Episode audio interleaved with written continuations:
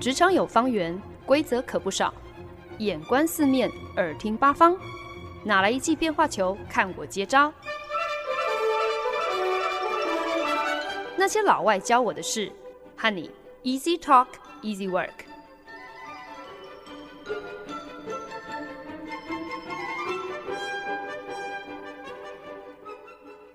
您现在收听的是《那些老外教我的事》，我是节目主持人焕恩。前两个礼拜跟大家聊到了 NFT 还有疫苗，那刚好都是跟科技啊、科学啊有一些关联，所以呢就想说，哎，不如我们就来延续这个呃科技啊、科学啊、科普这样的一个主轴，干脆来开一个科科科系列好了。那虽然呢，科科科系列呢可能跟职场不会有什么太直接的关系啦，但是毕竟是跟生活还有跟时下的一些趋势是息息相关的，所以呢，说不定呢，呃，透过对这些科科科主题的一些了解，可能对自己平常的工作搞不好也是会激发一些小灵感，也说不定嘛。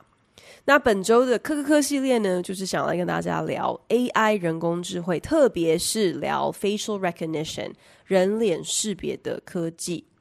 对人脸识别这样的一个科技，我觉得曾几何时，这应该算是科幻小说当中最具代表性的未来科技吧。那我自己印象最深刻的这种 facial recognition 的未来应用呢，大概就是像在电影《关键报告》（Minority Report） 里面。当由汤姆克鲁斯所饰演的男主角，他踏入了店家的那一刻，就马上被前仆后继而来的各路荧幕啊，还有摄影机扫描他的瞳孔还有脸部，然后呢，不到一秒钟的时间就能够辨识出来他是谁，并且呢，立刻按照他过往的消费记录送上各种克制化的广告。只不过呢，其实呢，这个对我们来讲已经不是什么未来科技了嘛，就是人脸识别其实已经算是成为我们现实的一种常态了。Facial recognition，它这样的一个科技其实是充斥在我们的日常生活当中，我们根本已经是习以为常了。从早期脸书推出可以在照片当中标签 tag 你的好友这样的一个功能，到现在手机很多都是用人脸识别来解锁嘛。以及呢，我们手机相簿当中，呃，也有一个程式是可以透过就是辨识人脸来帮你自动分类相片等等，就更不用提，其实越来越多手机 APP 他们是有内建很多呃很有趣的滤镜，可以让你一秒钟变脸嘛，就是不管是把你变老变小，还是把你的眼睛放大变成像是漫画人物那样子的水汪汪，或者是干脆让你。变成是小猫小狗的脸，那这些应用起来好像很好玩、很有趣的人脸识别的设计，我觉得可能就是因为他们很有趣，反而更容易魅惑我们哦，让我们浑然不觉。其实呢，facial recognition 背后是牵涉到很多的争议的，甚至是攸关人权的一些人权还有隐私的一些。还蛮严重的问题。那其实呢，呃，前几年台湾好像也曾经测试过，要在台北火车站安装人脸识别的系统。那那个初衷其实就是想要建一道智慧的安检防护网嘛，用来预防犯罪的。毕竟呢，过往其实火车站也曾经是呃发生过爆炸案啊、杀人案这样子的犯罪事件的一个地点。在测试系统的过程当中呢，呃，警察甚至还成功的有抓到在通缉当中的嫌疑犯。可是呢，后来还是因为今天我们是打算要在一个公共场所安装这样子的一个系统，等于是无差别的，而且也未经过当事人的同意的，要去扫描每一个路人的这个生理特征，这个 biometrics 哦。所以呢，就有侵犯人权的一个争议嘛。再加上，如果今天这个系统出了什么样子的问题，呃，可能比对率或者是准确度不够高的时候，那目前其实也没有什么相关的法源或者是法规可以来予以管束，并提供给就是呃当事人一定的权利上的保障，所以呢，最后呢还是决定就取消不安装这样子的一个呃 facial recognition 的系统。那很多的欧美国家呢，在过去其实也很积极的在研究人脸识别科技是否能够成为他们预防犯罪的一个秘密武器。不管是地方警察还是国家的情报单位，都想象着要能够透过电脑演算法来助他们更快速的搜寻、过滤，并且逮捕嫌疑犯。认定呢，只要有电脑加持，意味着就能够布下天网。让坏人是无所遁形哦，让办案呢肯定就是能够更有效率，也更准确。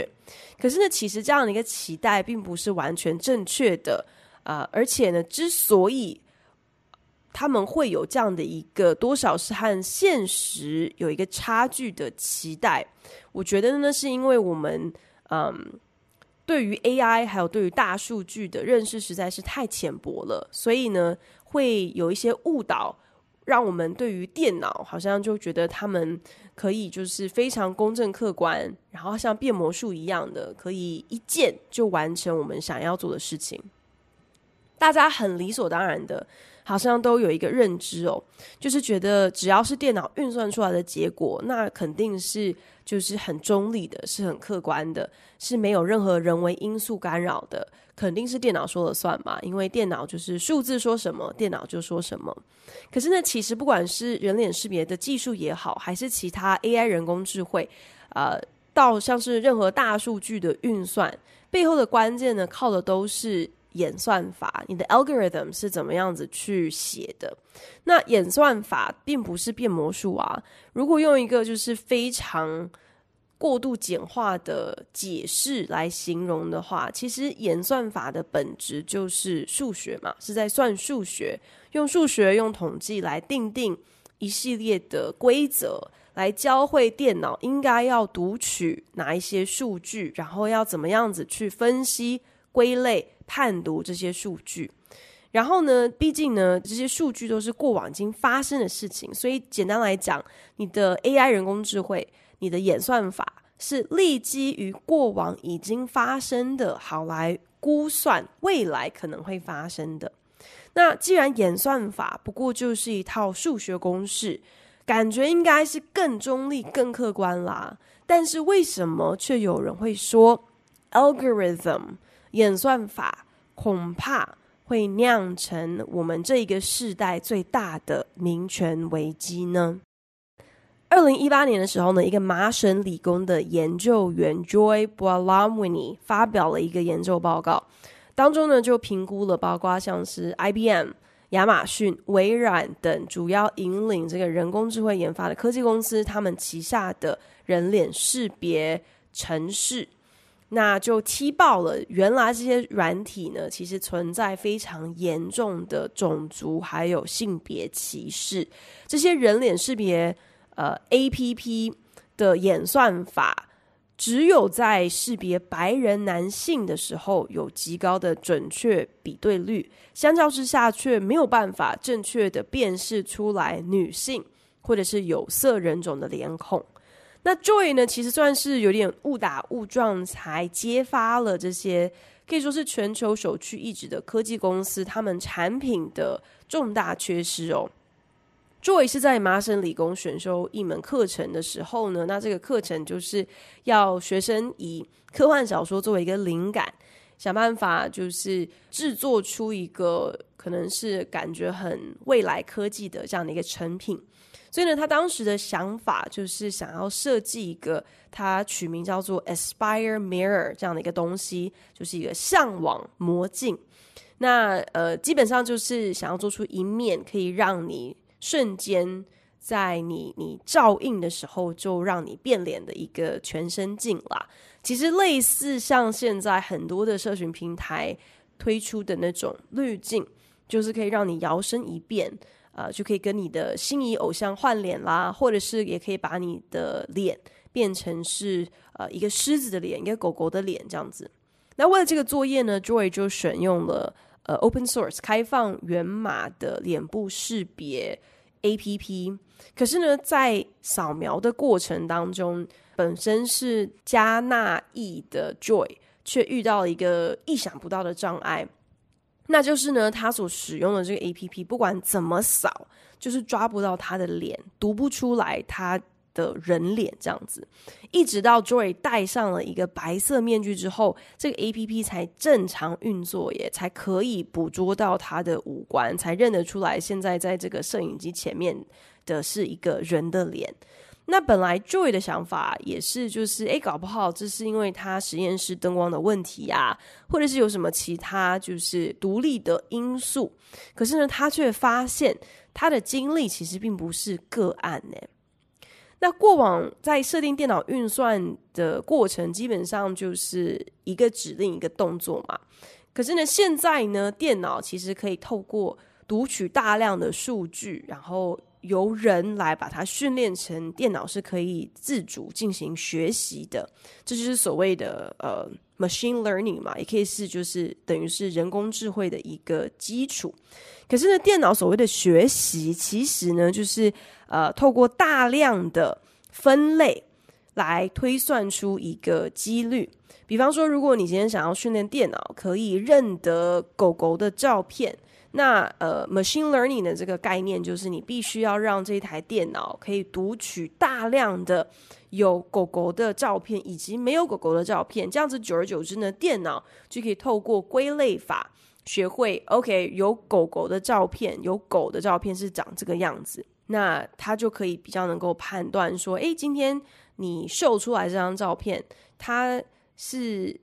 比较像他之前看过的几几百万笔有狗的照片，这个几率比较高呢，还是是比较像，就是他过往看了几百万张没有狗的照片，然后来推敲。来用一个几率评估，说我眼前现在看的这个照片到底是有狗还是没有狗？那演算法的好坏呢，也因此往往就是一个结果论来决定嘛，就是要看说今天这台电脑它认出狗狗照片的比例是高是低。如果很低的话，你才会意识到说，诶，好像可能这个演算法哪里出了问题，可能当初让电脑读取的照片当中哪里出了问题。这也就是为什么人脸识别科技竟然会有偏见，或者是会有歧视，会出现这样的一个问题。因为呢，这些人工智慧，他们毕竟是受制于演算法嘛。那演算法的本身就是人设计的呀，反映出来的是人的世界观，还有人的思维，还有逻辑。如果今天研发人脸识别科技的人是以白人男性为大宗，那么在撰写演算公式以及测试这个公式的过程当中，或许呢就会对于种族、对于肤色、对于性别这些变音的敏感度，可能就是比较低一些嘛，就是他不会想到说，诶，可能会有这样子的一个问题。那在训练电脑的过程当中，所选用的那些数据，选用的那些呃训练电脑的这些素材，其实呢也会反映呃。跟这个设计者一样，其实是毫无意识的偏见嘛。他不是故意，好像想要种族歧视，只是他从来没有想到说这有可能会是一个问题。那很自然的，这些被训练出来的电脑，当然就会原封不动的把这些其实可以说是隐性的偏颇，也都纳为己有嘛。因为这就是演算法告诉他的规矩。就很自然的会成为这个电脑判读的准则之一。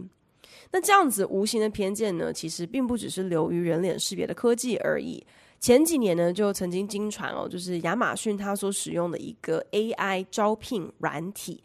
是有性别歧视的，它会自动淘汰掉任何履历上有提及，就是呃跟女性相关的字眼，就是可能你就读的是女子大学啊，或者是曾经参与过什么跟女性相关的一些团体竞赛啊，或者是社团组织，只要你的履历上有这样子的字眼的申请人，就会自动的被这个招聘软体淘汰掉。那亚马逊的本意当然也不是说好像。故意要设计出来一个就是歧视女性的这样的一个呃招聘的软体，只是因为呢被拿来训练这套软体的这个既有的历史数据，它本身就是反映出来亚马逊一如整个科技产业，就是员工比例上就是很严重的阳盛阴衰嘛。那因此呢，当电脑被训练的时候，是要以这样子模样的数据作为一个归一。那演算法又要求电脑必须按照这样子的数据来反映既有现实的时候，电脑当然就很有效率的复制了本来就是存在的一个性别歧视的一个现实。这样的一个疏失呢，其实就凸显了很多时候，就连演算法的原创设计者，他们可能都不见得真正完全的明白演算法。实际上到底是如何运作的？他们可能写下了这一套规则，写下了这个程式，可是完全不知道说，当这个程式这个演算法被电脑拿去套用的时候，会带出一个什么样子的结果。由此可见呢，即便演算法不过就是一套算数学的公式，是一个教导电脑要怎么样子跑程式的一个规则，但是呢，演算法它仍然可以带有。这些不着痕迹、无色无味的严重偏见。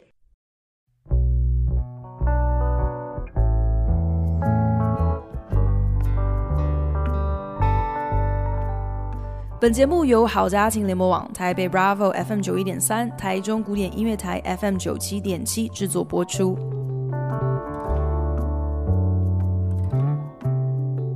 我这礼拜突发奇想，就觉得好像可以来做一个科科科系列哦，顺应着前两周的主题，就是继续来跟大家聊一些跟科学、科技、科普相关的话题。那最近呢，我在关注的一些内容呢，刚好都是跟这个 facial recognition 人脸识别科技，呃，和 AI 人工智慧有关哦。所以呢，在我自己做这些功课的过程当中，也就多长了一点知识。觉得呢，其实这些我们好像已经太习以为常的便利科技，它的背后呢，是存在着一些蛮严重的社会成本，是应该要值得我们投以更多的关注的。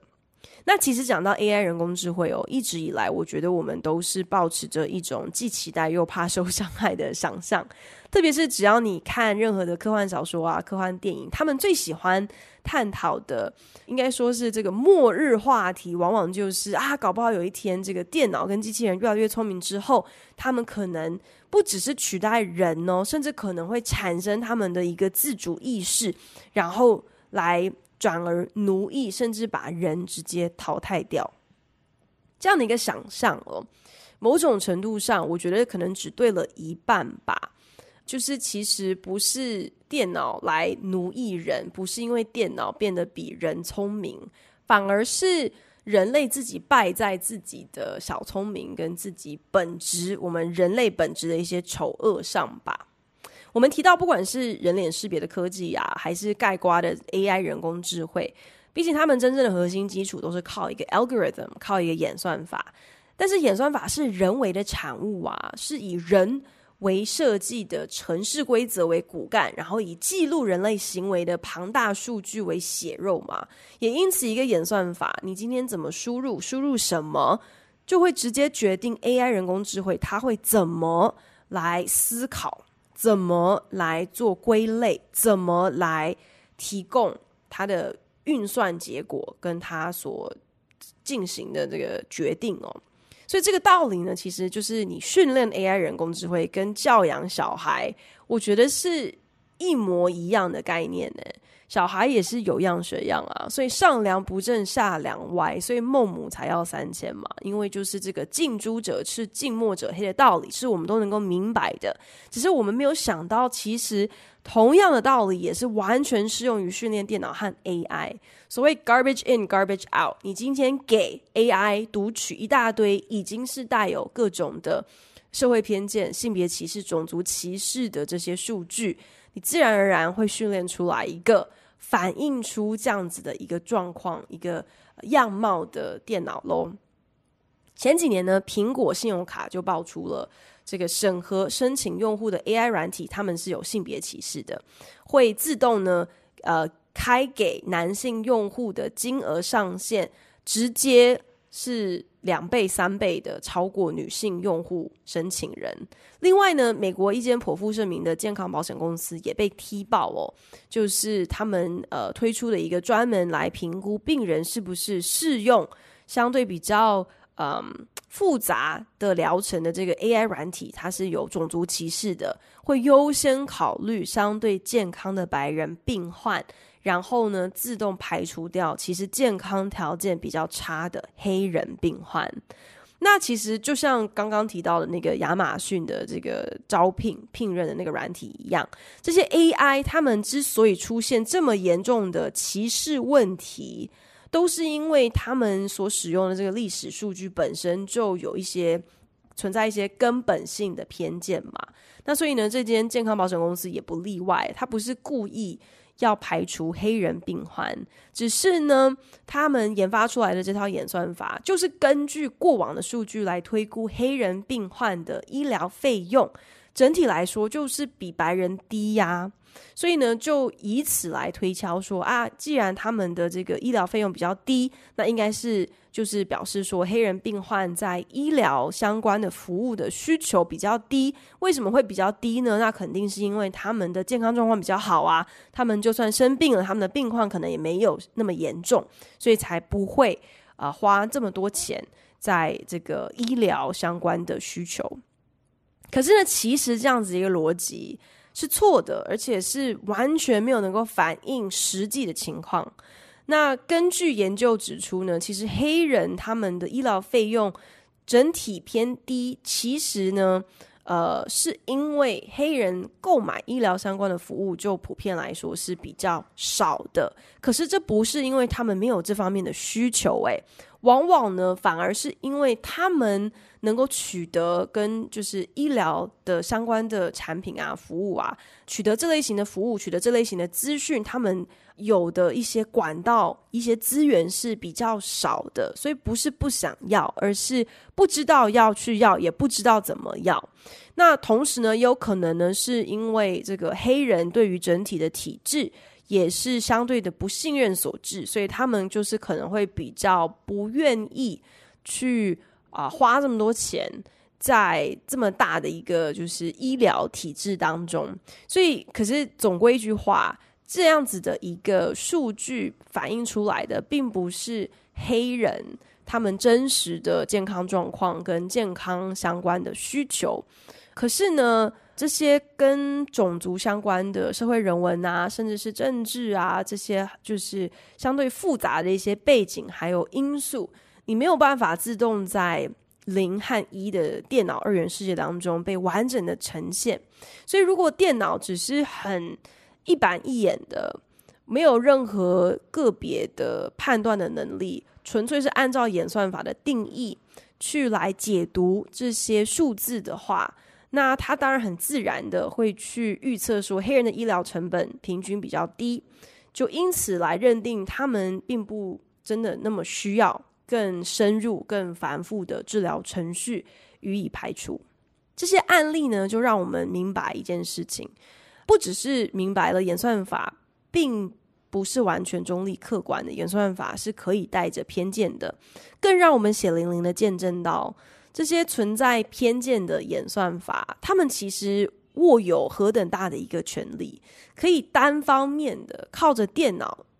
自己。就去决定谁可以获得更多的资源，谁应该要被排除在外。从你的信用卡的额度是高是低，从你申请学校、申请工作会不会被录取，到你生病的时候是不是能够有资格获得最好的治疗，甚至是你工作的绩效，还有你的考核的好坏，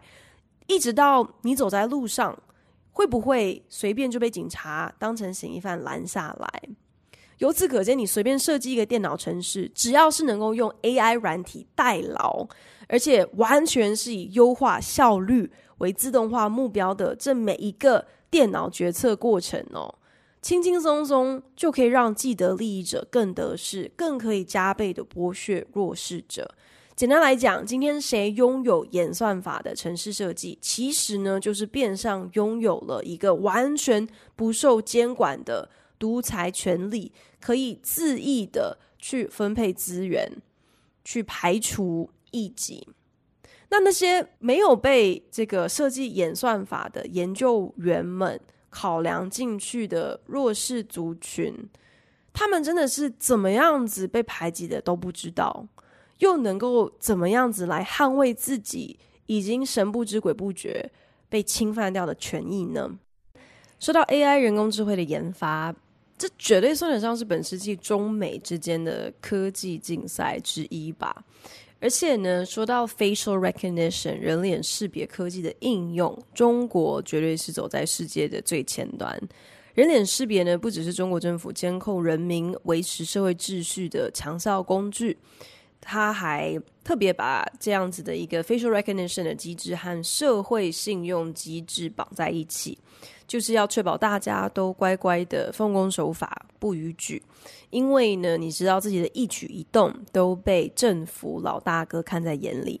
中国几个主要城市呢，也有推出刷脸支付的服务，所以呢，你根本不仅不需要钱包，你连手机都不用带在身上。你要去可能是商店啊，或者是自动贩卖机买东西，你就直接用扫描脸孔就能够完成消费。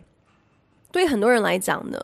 可能会觉得刷脸支付就是一种便利吧。或许呢，也就是因为如此，所以根据中国官方媒体的报道，到明年就会有超过七点六亿的中国人口使用人脸辨识支付系统。很多人会说：“哎呀，中国这么广泛的使用人脸识别科技，政府更是毫不避讳的让全国人民知道自己是透过这样子的一个方式在监控大家。科技呢，成为独裁国家可以更大幅钳制社会、来巩固权力的工具，这完全不意外嘛。”还好，我们是住在崇尚民主自由的国家哦，所以呢，这个跟我们没有关系，因为这样子的事情是不可能会发生在我们这些民主自由的国家的。可是呢，事实上却是呢，不少奉行民主价值的欧美国家，其实这些政府也是在做类似的事情啊。这个差别呢，只是在于他们不像中国。这些欧美国家的政府还有执法单位，他们都是按着来的，不让你知道，他们其实默默的在侵占你的个资，在侵犯你的隐私。美国和英国的执法单位都曾经花重金研究、投资，要怎么样子来使用人脸识别的软体，在搜寻、辨识通缉犯。那这件事情最大的问题呢，其实就是两个嘛。一个呢，当然就是这些 facial recognition 的产品，它们的准确度到底有多高？那第二个呢，就是我们提到了关于隐私、关于人权的争议。在二零一八年的时候呢，美国人权自由协会 ACLU 就曾经呢使用了亚马逊当时所研发的这个人脸识别。就叫做 Amazon Recognition，就是一个 facial recognition 的 AI 软体，就拿来实验一下，用这套软体来辨识美国国会的议员。结果呢，软体竟然呢把其中二十八位议员错认成为是嫌疑犯，是就是有前科的人，而且呢，这其中被认错的人当中呢，有将近四成都是有色人种，这就足以证明说以。准确度来讲，这个 Amazon Recognition 这一套产品，它本身是不及格的。在任何其他产业当中，对于出错产品的容忍度通常都是非常低的。特别是如果是跟任何是你必须是要摄入进到人体，或是跟人体会有任何关系的，是像食物啊、药品等等，呃，这些产业肯定。都是会有一些产业标准或者是法规的管制，要确保说，今天如果你制造商产品在生产过程当中哪里有瑕疵、有问题的话，你有要就是对社会大众负责的这样子的一个义务。所以呢，会要求制造厂商必须要满足一定的审核标准，你才能够让这些呃，不管是食品也好，或者药物也好，有一定的品质保证，产品才能上市嘛。可是呢，在 AI 演算法的设计和应用上头，却没有相对应的法规可以确保，像是 Amazon 这样子的一个科技公司，今天它如果真的是自己内部的可能品管没有做好，就贩售有瑕疵、有问题、出错率高的 AI 软体，应该要有一个什么样子的办法，可以要求 Amazon 必须要付出一些法律责任，特别是如果今天你的这个虽然。呃，演算法这些 AI 软体好像不是吃进身体里头，或是注入身体里头的，不像食品跟药物一样。可是呢，它如果有问题的话，如果今天呃乱扫描，没有经过你的同意，乱扫描你的脸，或者是把你的脸拿去跟呃什么其他的警方单位的一些嫌疑犯的资料库去做一个配对、一个媒合，然后。把你认错了，这些其实都是会造成一定的社会成本，是会造成一定的社会的伤害嘛。那再者呢，执法单位应用人脸识别科技，主要呢就是要跟他们手上既有的这些通缉犯的资料库做一个比对嘛。那通常比对的方式呢，要么就是他们会呃调出监视画面来进行扫描。我在我用监视器看到了有这个可疑的人士，但是我不知道他是谁，我想要透过。人脸识别的方式，看看是不是可以认出这个人来，或者呢，就是像其实英国警方之前曾经就是干脆在路口就停一台在屋顶上装了摄影机的一个箱型车，现场来扫描路人的脸孔。那一旦就是配对成功了，就是诶，这个人这个路人他的脸有出现在我们这个警方的嫌疑犯资料库，那警察呢就可以马上冲下去，从车子冲出去，然后。就拦下路人来进行盘问呢，这些脸部辨识的过程呢，往往是根本没有经过当事人的同意，而且呢，也不是基于什么合理怀疑的搜索，更没有履行任何既有的执法过程当中的正当程序，纯粹就是因为电脑吐出来了另外一张跟眼前这个人看起来配对率蛮高的照片，然后就。以这个作为他们的依据来进行搜查、进行盘问。今天呢，呃，如果说警方要来采集你的指纹，或者是搜索你的家，或者是搜索你的车，基本上没有提出搜索票就强行执行，这是违法的。而且呢，如果你要申请到搜索票，其实呢，你也不是随随便便申请到搜索票就申请得下来，你也必须要能够提出一个合理怀疑的理由。那我们的五官、我们的脸孔跟我们的指纹，其实一样都是非常独特，可以认出我们、识别我们身份的一个 biometric，一个生物识别哦。所以，如果今天要采你的指纹，有这些的程序要跑，没道理。我们的脸、我们的五官也可以就这样子任由你随便想要扫描、想要读取的时候，就这样子任意妄为吧。如果不能够乱按我们的指纹，当然也不可以随便没有经过我们的同意乱扫描我们的脸孔。再来呢，很多时候这些人脸识别的软体，他们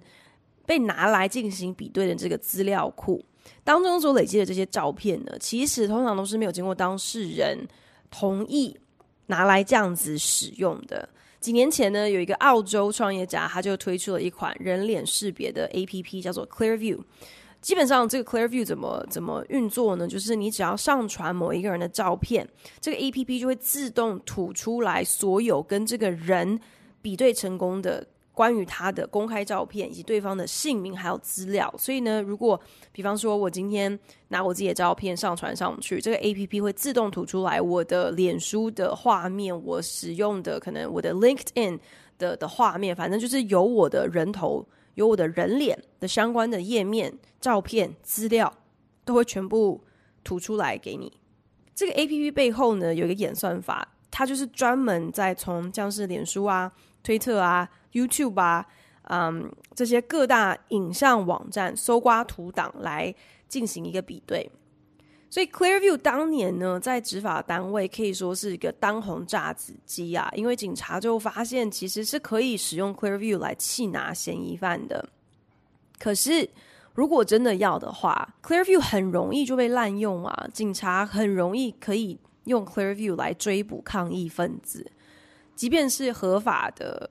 进行示威游行。警方如果手上有 Clearview 的话，今天只要用 Clearview 拍下抗议分子的照片，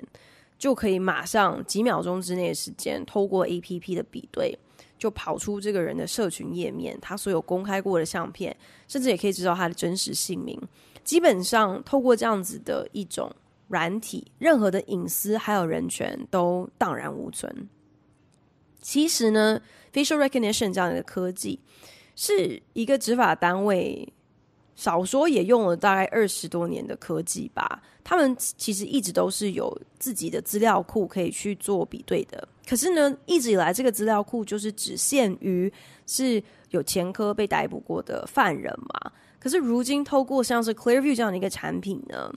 真的就是能够帮助执法单位实践那种应该只存在于科幻小说当中的所谓的天网，因为忽然之间透过 Clearview。呃，执法单位的资料库并不是只局限于嫌疑犯而已，而是开放到整个公开的网路了。可是这种产品呢，你只要使用的资料库越庞大，你出错的几率自然就会变高啊。只要没有办法有一个百分之百的准确度，每一个我扫描过的人脸，我都可以百分之百正确无误的辨识出来、配对出来，他到底是谁。只要有百分之一的可能会认错人，会抓错人，会让无辜的人跳到黄河也洗不清，这就是一个很大的问题吧？那我想，可能有些人会觉得说：“哎呀，可是你知道，他还是有一些预防性的啊。你看，他呃，过去这些执法单位他们在测试这样子产品的时候，确实都能够从中就是成功的逮捕到一些逃逸中的嫌疑犯。”可是，难道我们在牵涉有关于我们的隐私、有关我们的人权的事情上头，我们真的能够接受宁可错杀一千，也不放过一个这样子的态度吗？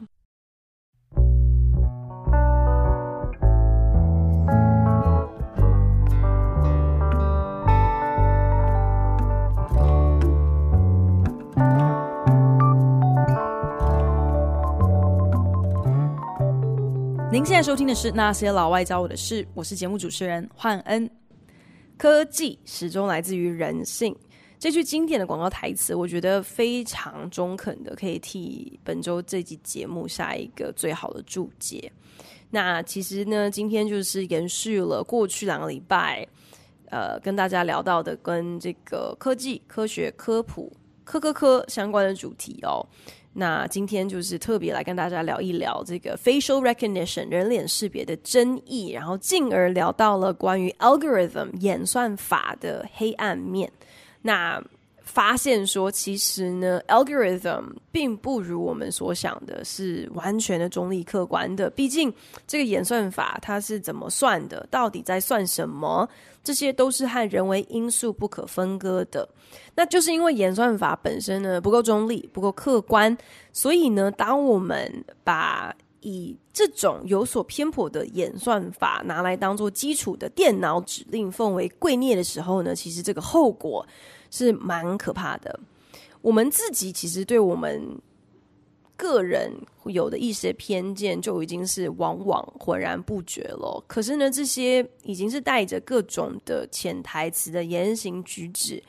呃，就是这样子无形之中建构出了我们现在的一个社会现实嘛，既不公平也不客观。那当你把这样子一个社会现况转译成零和一的二元数据的时候，而且把这些数据拿来训练啊、电脑。弄成人工智慧的时候，真的就是难怪这些演算法往往预估出来、复制出来的，不过就是我们自己的一面照妖镜。也因此呢，很多名誉人士就开始很积极的关注演算法的应用缺乏管制这样子的问题哦，很担心说，就是因为没有人管、没有法条可以来进行约束，常常一不小心就可能侵犯人权。那节目在一开始的时候提到了那个 Joy Buolamwini，他呢就成立了一个，他叫做 Algorithmic Justice League 演算法正义联盟，志在就是宣导呢，演算法如果没有订定相对应的法规进行审核、监管还有规范，那呢，我们这个世代的所谓的 weapons of mass destruction，就是大规模毁灭武器，其实呢，根本就会被 weapons of math destruction。不是 mass destruction，mass destruction 是大规模毁灭嘛？那 math destruction 就是会被这个数学毁灭武器所取代，会被 algorithm 取代。光是靠数学呃为基础的演算法，很可能就会造成无法回复、不可想象的一些极大的伤害。所以呢，就积极呼吁政府千万不能够为了好像多抓到几个犯人，就在毫无法规保障之下轻率的。纳入人脸识别的科技，因为这个科技本身，呃，会必须要付出的社会成本，恐怕不是我们负担得起的。不过认真说起来，现实社会当中，虽然确实很多事情呢都是仰赖法规来维持秩序的嘛，可是呢，我自己是觉得法规跟演算法某种程度上其实是呃一样的概念呢，其实是半斤八两的，同样都是出自人手嘛。自然，你也不可能完全指望这个法规的撰写是可以完全的公允，而且是很完备的。呃，演算法的应用可以怎样子被滥用？其实，在还没有每个个案都发生之前，你。奢求那些白发苍苍，可能连抖音是什么，或者是怎么使用抖音都不擅长的国会议员，你怎么可能期待他们有那样子的一个想象力，可以预先设想出最稳妥的防护网，来确保就是这种各个可能被滥用的状况都能够。被考量到，其实我觉得这个也是为什么社群媒体公司直到如今仍然可以这样子我行我素，因为没有人真正明白、真正知道到底应该要怎么样子来管束科技比较好。那有人就讲啦，其实呢，应该也要设立一个类似像是食品药物管理局这样的一个行政单位，来专门监管演算法的设计还有应用。那究竟，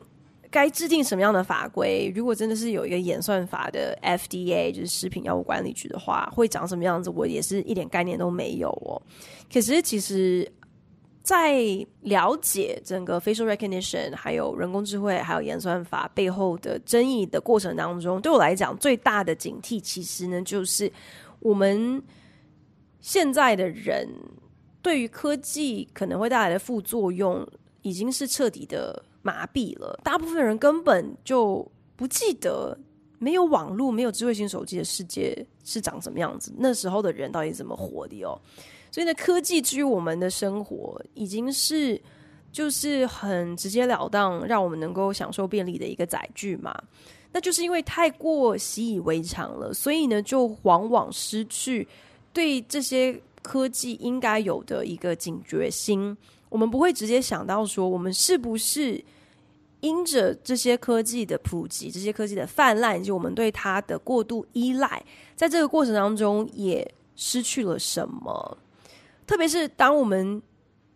可能会失去的东西是像是隐私、像是人权这么抽象的概念的时候，更是后知后觉。而且基本上，等到你真的终于有意识到你好像失去了你的隐私、失去了你的人权的时候，其实都已经是来不及的了。我们以为隐私和人权的侵犯，它发生的时候呢，一定就会是像是独裁国家那种很粗粗暴的方式吧？就是哦，警察镇暴啊，或者是你就会被拉去什么再教育的集中营啊。我们所以我们会觉得说，哎，我们应该保持警觉的这种假想敌对象，应该就是国家的监控，而且呢，这一定是非常容易可以被察觉到的。在发生之前，我们就一定可以去。反抗它，或者是确保它不会发生。可是呢，事实上是更迫切的危机早就潜伏在我们身边，完全不着痕迹哟。比起国家层级的监控，某种程度上，企业对我们的监控、对我们的隐私的侵犯，那是更加的明目张胆。重点是我们完全没有感觉嘛，我们反而会心甘情愿的任人摆布。最近我一个同事，他就是分享说，他发现他有一个当机师的朋友，明明呢早在好几个月之前就已经优先获得可以打疫苗的权利，可是呢他的朋友竟然拒绝，理由呢是他朋友很怕，就是政府会不会借机植入晶片到他的身体里头，要控制他。